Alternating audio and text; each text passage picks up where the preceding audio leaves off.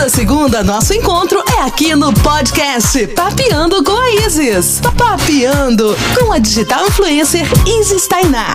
E aí, vamos papear?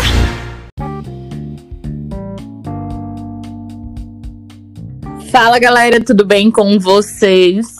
Está começando mais um Papeando com a Isis e eu tenho a honra de ter a convidada Gabi Leão, ela que é influenciadora de Brasília, faz cosplay de princesas, atriz e youtuber e apaixonada pelo mundo Disney.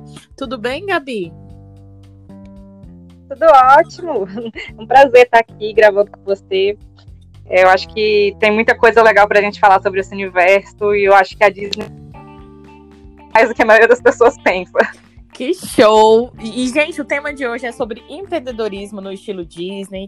Vamos dar várias dicas aí, como é que esse mundo do encantamento ajudou a fidelizar e tornar a Disney uma das marcas mais amadas do mundo, né? E Gabi, conta para mim, primeiramente, como foi é, é, sua paixão, como nasceu sua paixão pelo universo Disney? Então, eu acho que desde quando eu nasci, sabe? pra ser bem sincera, meus pais sempre me incentivaram muito a gostar de filmes, sempre me deram bastante brinquedo do Mickey, sempre me e apresentaram muito cedo esse universo, né? E no início foi como hobby, no início foi uma grande paixão, assim, pelos desenhos, pela arte. Eu né, muito artística, como você mesmo citou na minha descrição. Então, assim, para mim, a arte sempre esteve muito conectada comigo e a Disney foi quem me apresentou a arte. Então, assim, a Disney tá em absolutamente tudo na minha vida. Nossa, bacana. É, e assim, em relação a esse lado, você é gestora financeira também? Isso, eu tô cursando agora gestão financeira, né? Tem terceiro é, semestre agora. E na verdade, é uma história muito louca de como eu entrei nesse mundo, porque, como eu falei pra você, eu sempre fui muito artista, sempre fui muito ligada à arte, então, assim, o mundo das exatas nunca passou pela minha cabeça, nunca cogitou, nunca cogitei trabalhar com isso, nunca cogitei estudar isso na minha vida, mas acabei, acabei caindo de paraquedas nesse universo. Meu namorado, ele estuda finanças e com isso eu acabei ficando curiosa para entender um pouco mais. Eu tinha feito o Enem e eu vi o curso de gestão financeira e fiquei curiosa e confesso que no início foi um grande desafio para mim, porque assim, eu nunca tive muita afinidade com exato.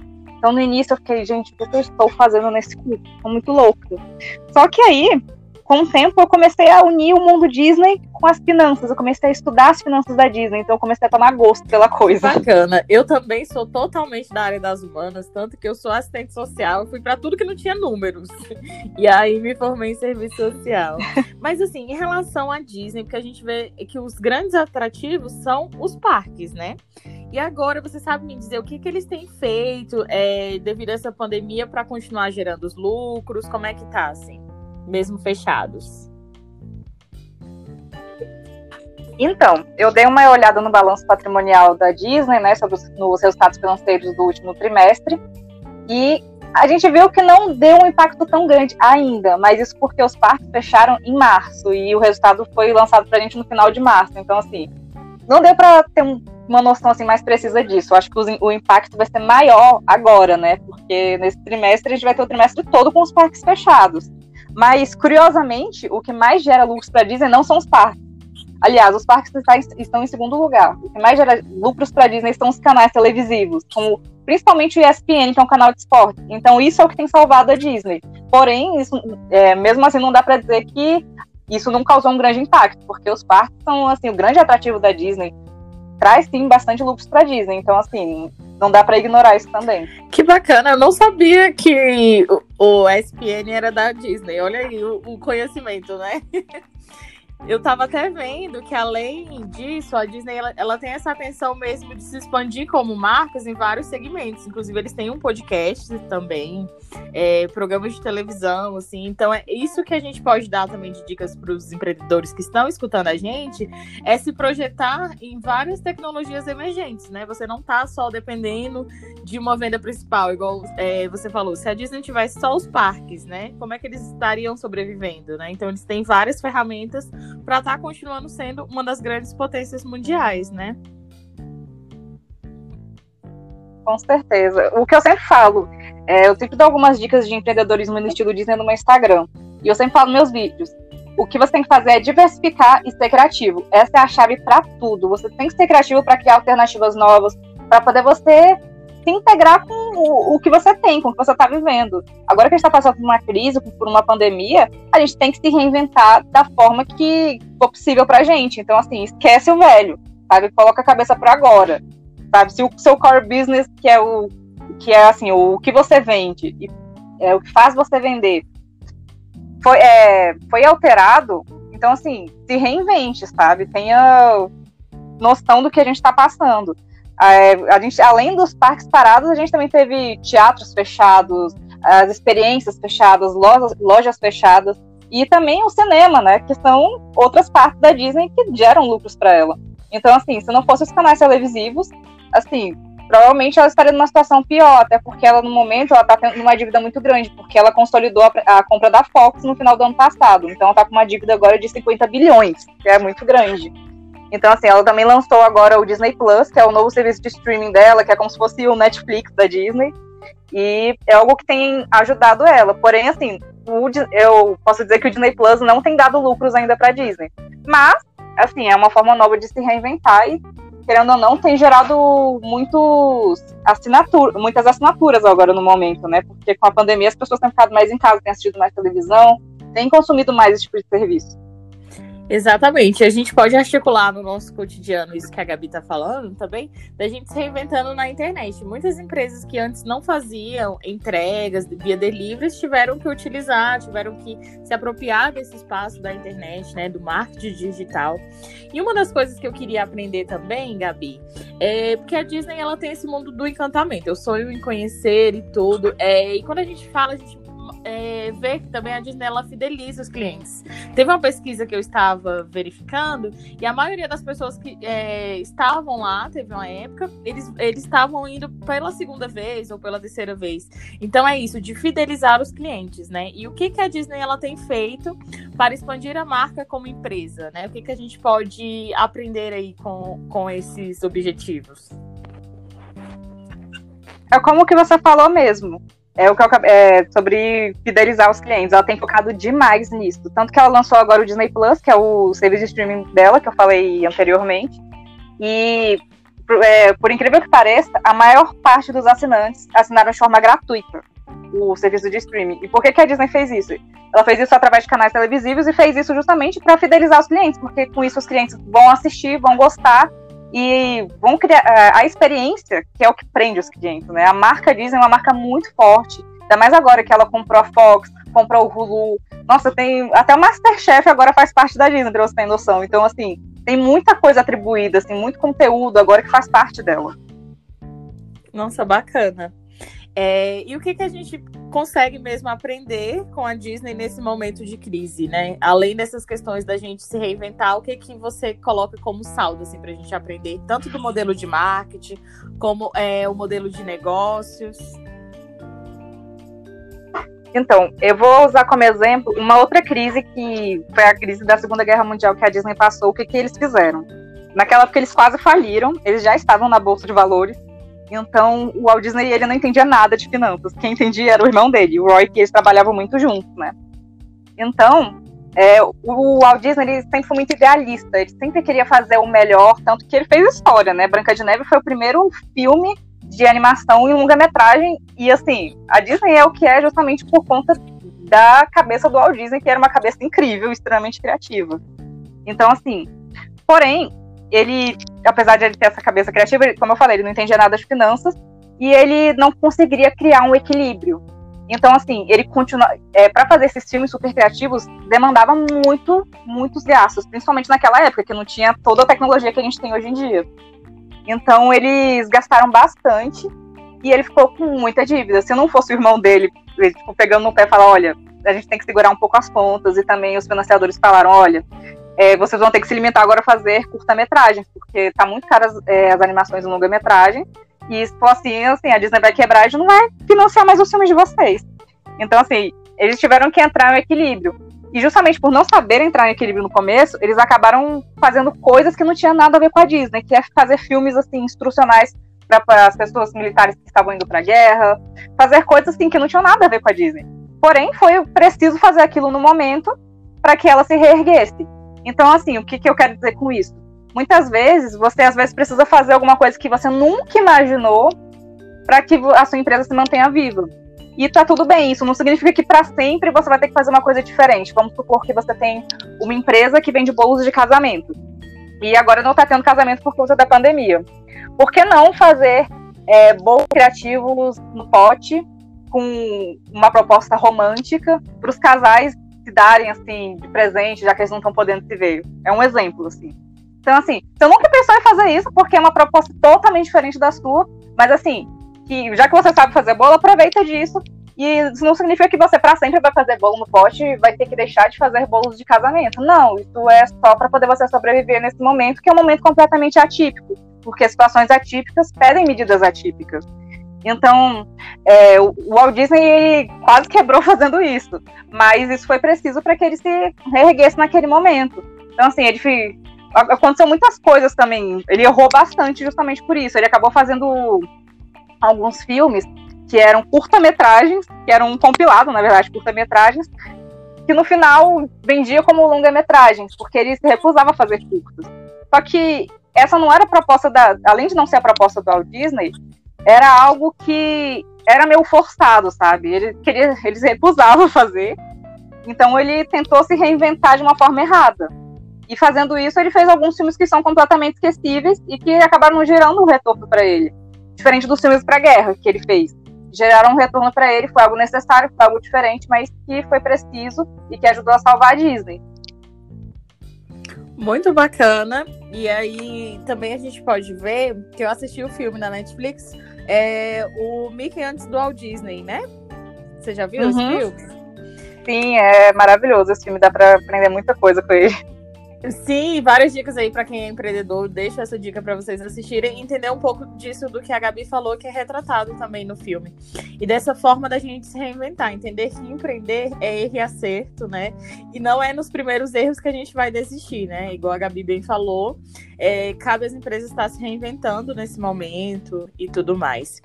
E em relação a outra curiosidade da Disney, porque às vezes a gente foca muito só nessa questão dos parques, nessa questão do mundo mágico, é que também tem opções para os investidores investir em ações, né? E aí você sabe me dizer se vale a pena comprar ações da Disney, como que funciona isso? Sim. Então, é uma questão assim, mais complicada falar sobre isso, porque depende muito do perfil do, do acionista, depende do tipo de investimento que ele quer fazer, mas e assim, o valor das ações também elas oscilam bastante tem, a pessoa tem que entender que isso não é só por conta do corona, não é só por conta de que ela está endividada que isso acontece, tem muitas questões envolvidas. É, o, o valor das ações diminuiu bastante, e isso pode ser uma coisa até positiva, porque assim, você chega lá e vai olhar o, os resultados da Disney, no momento você vai ver que ela está com uma dívida é, enorme. Então, assim, a princípio vai parecer que não é vantajoso você investir na empresa. Porém, é, essa dívida foi por conta de um investimento que ela fez a longo prazo, que foi o investimento da compra da Fox. Porque a Disney é uma empresa extremamente idealista e que ela praticamente é, tem monopolizado o cinema, monopolizado o entretenimento. Então, assim, é muito interessante. Eu acho que vale muito a pena dar uma olhada, assim, no balanço da Disney, dar uma olhada na proposta dela. Se você se identifica, eu acho que vale super a pena, sim, comprar ações na Disney. Muito bacana. E aí, agora voltado assim, para essa área de marketing, a gente já falou um pouco, mas você pode me falar mais? O que, que a Disney fez no seu marketing para se tornar o que ela é hoje, né? Essa maior potência mundial? Então, isso tem muito a ver com o core business, que é uma coisa que eu citei anteriormente. O que, que é o core business? É justamente o que você vende e por que você vende, sabe? É, o seu diferencial. Qual é o seu diferencial? O que faz você vender? É a escassez? É um produto que é completamente novo? É um produto que, sei lá, tem, é um artigo de luxo, que as pessoas querem porque é um artigo de luxo? Por que as pessoas querem consumir aquilo que você está oferecendo? A Disney, ela sempre teve como o seu diferencial fazer algo extremamente inovador. E, além de fazer algo extremamente inovador, trazer magia para os filmes. Porque se você vê as histórias originais dos filmes, são histórias extremamente macabras, histórias assim, assustadoras. E o Walt Disney trazia essas histórias de um jeito mágico. E além de trazer de um jeito mágico, ele trazia de um jeito que, assim, desse interesse para todo mundo, para toda a família. Tanto que você vê que Disney não é um filme, não é uma animação que é feita é, apenas para crianças, apenas para um público específico. Não, todas as idades gostam da Disney, consomem a Disney. Tanto que você vê que no cinema você vê desde crianças até pessoas de 50, 60 anos, porque é, é assim, muito louco o jeito que ela atinge todo mundo, justamente por essa magia, por esse universo completamente novo.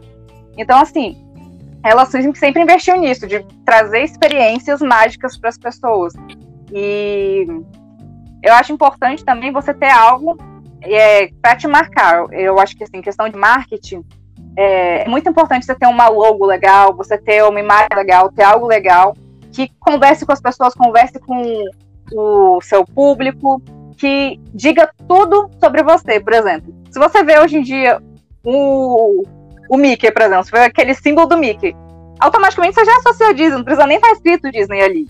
Então, assim, é, você tem que criar essa marca, tem que acostumar as pessoas com é, um padrão, digamos assim. Um padrão que associe completamente a você. Não precisa ser alguma coisa totalmente, é, digamos assim, enfeitada, não precisa ser uma coisa assim totalmente detalhada, mas às vezes uma coisa simples atribui a você de uma forma assim rápida. Tem que ser algo que olha só, eu vi esse símbolo, lembrei da sua empresa, assim, na hora.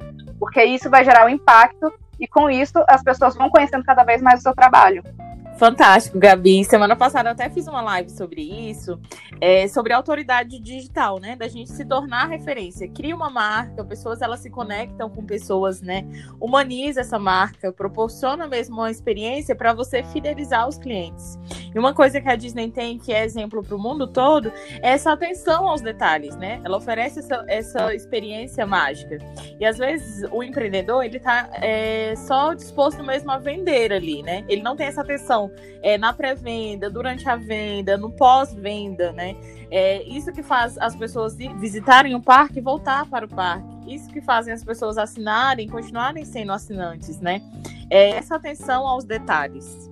Então é muito bacana. É, acho que esse podcast ele trouxe uma visão que eu, que eu desconhecia assim acerca da Disney. Estou gostando muito de acompanhar o seu Instagram. É, deixa suas redes sociais, seu canal do YouTube, como é que faz para as pessoas te claro.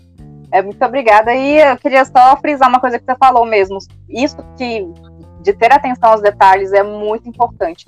Principalmente isso de gerar conexão. Hoje em dia as pessoas não consomem mais simplesmente porque elas acham bonito, simplesmente porque elas viram e querem. Não, elas querem se conectar com você, sabe? Elas se identificam com você, com sua marca, elas querem se conectar. Tanto que se você chega no seu Instagram e se, você, se a pessoa chega no, se a pessoa chega no Instagram da sua empresa e pergunta, por exemplo, o preço do seu produto, e você mandar ela para o direct, isso já corta a venda porque quebra toda essa conexão. E é uma coisa que muitas empresas pequenas fazem e que eu acho que é um erro é, assim, enorme, sabe? Exatamente. É, não deixar também o produto ali aquela descrição completa, né? É, as pessoas vão ter o trabalho. Eu já vi até gente pedindo para adicionar no WhatsApp para falar o preço. Gente, que mistério é esse, né? Você tem que facilitar para a vida do cliente, você tem que gerar essa conexão. Pessoas se conectam com pessoas, né? Então, seja a cara mesmo da sua empresa, é, fidelize os clientes, tenha um atendimento diferenciado. É, esses dias é, teve vendo uma pesquisa de uma concessionária e aí fizeram um comparativo de uma concessionária A com a concessionária B. A concessionária B vendia mais que a A, por quê? Porque eles ofereciam um brinde para o cliente, a outra não. Então, assim, tenta se diferenciar, né? Um que a mais, um cartão fidelidade, um brinde, algo para se destacar, assim, nas, nas, empresas, né? Faça aquele compartilhamento que as pessoas compartilhem as suas marcas e vão gerando essa conexão, né? A gente tem muito a ensinar aí com esse mundo Disney. Qual a sua mensagem final? E já aproveita para deixar suas redes, Gabi. Então, minha mensagem é Seja criativo, se atende aos detalhes. Às vezes, o que parece ser algo pequeno pode ser o um diferencial enorme para sua empresa. É, convido vocês a conhecerem meu Instagram, que é o arroba. E lá eu, vou, tá, lá eu tô dando várias dicas sobre o mundo, esse universo mais empreendedor da Disney, sobre as finanças da Disney, que é algo muito legal para vocês aprenderem, se espelharem. No meu, o meu YouTube é Gabi Leão e o Mundo Mágico da Disney. Lá eu falo mais sobre o universo cinematográfico, falo sobre a história da Disney, conto curiosidades sobre os filmes. E as duas coisas se conectam bastante. Então, convido vocês a irem lá conhecer. E se você gosta de Disney, eu garanto que vocês vão gostar bastante de tudo que eu tenho passado por lá. Muito obrigada por ter aceito o meu convite e mais sucesso para você e gratidão por essas contribuições. Eu que agradeço. Foi um grande prazer estar aqui compartilhando todo esse conhecimento com vocês. Até mais. Beijo, beijo. Tchau, tchau.